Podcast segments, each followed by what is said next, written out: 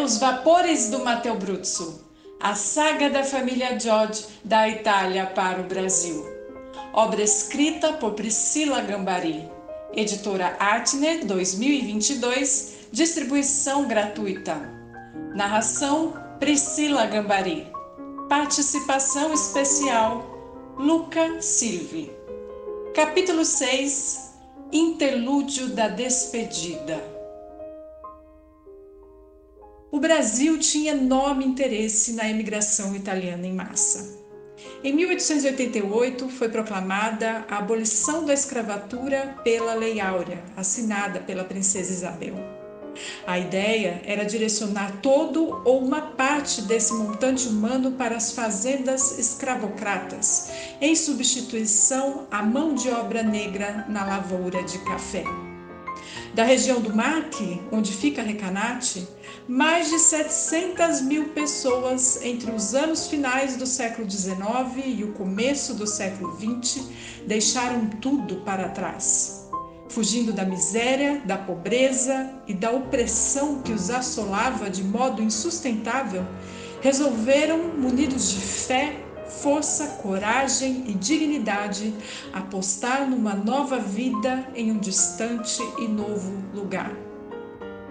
Consigo escutar o lamento da alma sofrida daquela gente ao contemplar o desabafo bastante conhecido de um camponês italiano a um ministro do país, enumerando os motivos que estavam impulsionando o drama da imigração. Que coisa entendeis por uma nação, senhor ministro?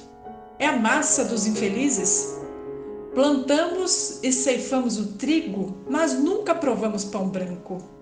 Cultivamos a videira, mas não bebemos o vinho. Criamos animais, mas não comemos a carne. Apesar disso, vós nos aconselhais a não abandonar a nossa pátria? Mas é uma pátria a terra em que não se consegue viver do próprio trabalho? O fato é que as coisas não estavam difíceis só para quem levava uma vida camponesa de pobreza, de privação e de trabalho pesado e árduo em visita ao belíssimo Museu della Migrazione Marchidiana em Recanati, tomei conhecimento que famílias de posses também emigravam. Vendiam bens, absolutamente tudo o que tinham, e apostavam na sorte de tentar uma vida mais confortável com a montagem de algum pequeno comércio ou negócio em cais jamais conhecidos, explorados e tateados. A preparação para a viagem transoceânica começava com meses de antecedência da partida. As famílias eram numerosas e, além de não poderem levar muitas bagagens por uma questão de logística, teriam ainda que preparar alimentos e provisões que consumiriam enquanto estivessem em trânsito pelas estradas, trilhas, trilhos e alto mar. Obviamente que muita coisa estragava, o que, associada à comida quase nunca fresca do navio, causava males gástricos e intestinais diversos, especialmente nos idosos e nas crianças. Os escassos objetos que não poderiam ser embarcados nos vapores que fariam a travessia pelo Atlântico eram negociados pelas famílias. Já roupas, pequenos artefatos de trabalho e todos os demais itens pessoais acomodados em sacolas, fardos, trouxas de tecido e caixotes de madeira. Aproveitava o período pré-viagem para visitarem o cemitério, o médico, a igreja, o padre e para organizarem reuniões de despedida com os parentes, vizinhos e amigos que se manteriam na Itália. Chegada a data da partida, se lançavam na estrada ao alvorecer e, com os olhos cheios d'água, marchavam rumo ao porto com os seus corações banhados de expectativa, sangrando saudade. Segundo o Museu della Emigrazione Marchidiana 2021, a bagagem é símbolo de suma importância para o fenômeno da migração. Os mais pobres não enchiam a mala de papelão com roupas, pois na maioria das vezes não tinham nada além do que vestiam, mas as sacolas estavam cheias de comida por medo de passar fome no caminho e lembranças da família e da terra de origem. Para o migrante, a bagagem representa um elo entre a situação de partida e a de chegada. Quanto mais as coisas entram, mais o vínculo com a terra de origem parece fino e menores as distâncias.